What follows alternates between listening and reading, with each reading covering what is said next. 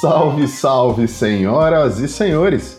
Seja muito bem-vindo ou muito bem-vinda a mais um episódio da nossa série de podcasts 10 Minutos que Importam.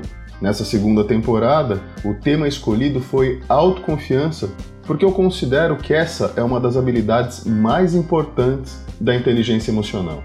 Eu sou Edberto Santos e, como eu prometi lá no podcast da semana passada, hoje a gente vai falar sobre o medo.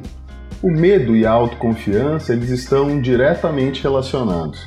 Muitas vezes é justamente o medo que nos impede de seguir adiante na direção de algum objetivo que a gente tem.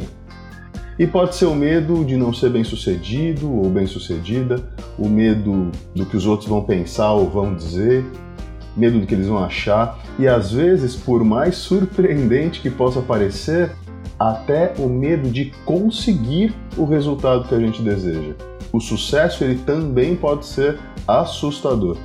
Então, uma relação quase óbvia é que quanto menor for nossa autoconfiança, mais presentes esses tipos de medo estarão nas nossas vidas e que, se formos capazes de reduzir os nossos medos, nos tornaremos mais confiantes. Acontece que exatamente por causa disso, as pessoas encaram o medo como uma emoção ruim e que deve ser ignorada e evitada a todo custo. Mas o medo não é nem bom e nem ruim. Ou ele pode ser bom ou ruim, dependendo de alguns fatores. E é justamente isso que a gente vai ver agora. Pode soltar a vinheta. Uh, we have had some technical problems. Wow!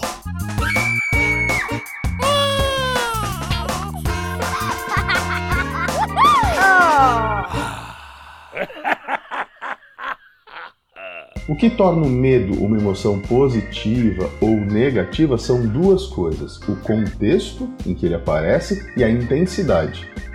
Então, deixa eu dar um exemplo para poder explicar isso um pouco melhor.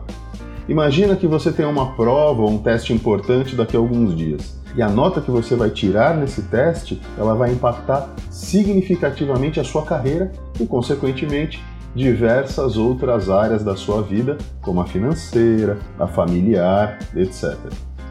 Sentir medo de não conseguir ser aprovado ou aprovada no teste pode ser considerada uma emoção negativa? Então, no meu ponto de vista, a resposta é não.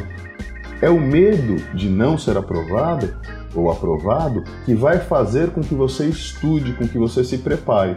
Se você não tiver medo de mal no teste, você não vai se dedicar e, consequentemente, talvez você não esteja preparado ou preparada o suficiente na hora da prova. Agora, sentir esse mesmo medo durante a prova pode ser considerada uma emoção negativa?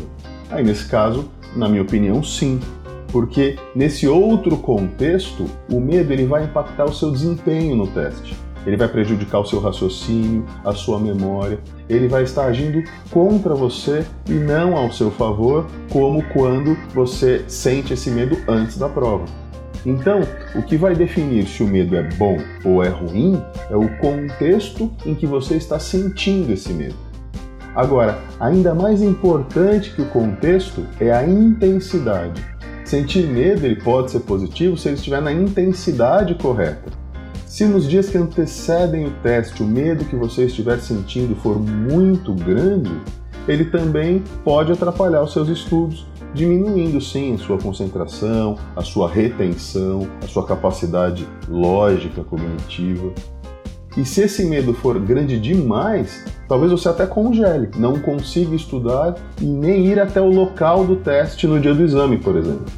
O problema não é, de forma alguma, sentir medo mas quando a gente sente e de que forma a gente sente esse medo. Acontece que pessoas pouco confiantes, elas costumam ter medo de fracassar. E é exatamente por isso, na maioria esmagadora das vezes, elas desistem antes de tentar. Ué, se eu acho que eu não vou conseguir, por que, que eu vou tentar? Não é verdade? Nesses casos, o medo é usado da maneira errada. Ele é usado contra a pessoa e não a favor dela como no caso de sentir medo durante a prova. É fato que pessoas autoconfiantes, elas acreditam que são capazes de atingir os seus objetivos e isso reduz o medo do fracasso o suficiente para que elas entrem em ação. E uma observação: na verdade, o fracasso não existe, mas isso é uma história para um outro momento, tá bom?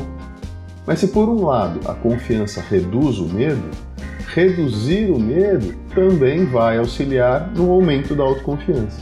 E uma boa estratégia para se fazer isso é dividir o seu objetivo em passos menores e menos assustadores. A ideia é ir se dessensibilizando aos poucos, um passo de cada vez, até que você chegue aonde você deseja. Se você gostaria de se tornar um palestrante ou uma palestrante, mas assim como 99% da população você tem medo de falar em público, divida o seu objetivo em etapas menores. Comece falando sobre um tema sozinho olhando para a parede. Depois você passa a falar de frente para o espelho, quando você se sentir à vontade falando para o espelho, aí você se desafia um pouco mais e fala com um ou dois amigos em um almoço. Depois, um pequeno grupo em encontros ou festas que você participar. Assim que você estiver conseguindo falar para um pequeno grupo de conhecidos, comece a falar para desconhecidos. Depois, marque uma palestra um pouco mais informal ou se ofereça para fazer uma participação na palestra de uma outra pessoa, até você conseguir falar para dezenas ou até centenas de pessoas. Um outro exemplo. Se é muito intimidador para você pensar na possibilidade de largar o seu emprego e abrir o seu próprio negócio, comece buscando trabalhar apenas aos finais de semana e conseguir só um adicional para sua renda mensal e conforme o negócio for dando certo e o seu lucro for se aproximando mais do valor que você tem como salário, aí você vai se sentir cada vez mais confiante.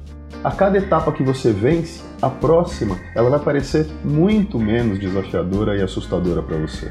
Além disso, cada vitória vai fortalecer a crença de que você é realmente capaz de atingir os seus objetivos, o que por si só reduzirá o seu medo de não conseguir.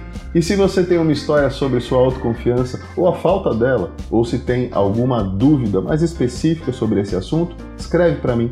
Você pode escrever por e-mail contato@mrcoach.com.br ou entrar em contato através do site www.mrcoach.com.br. Até a semana que vem.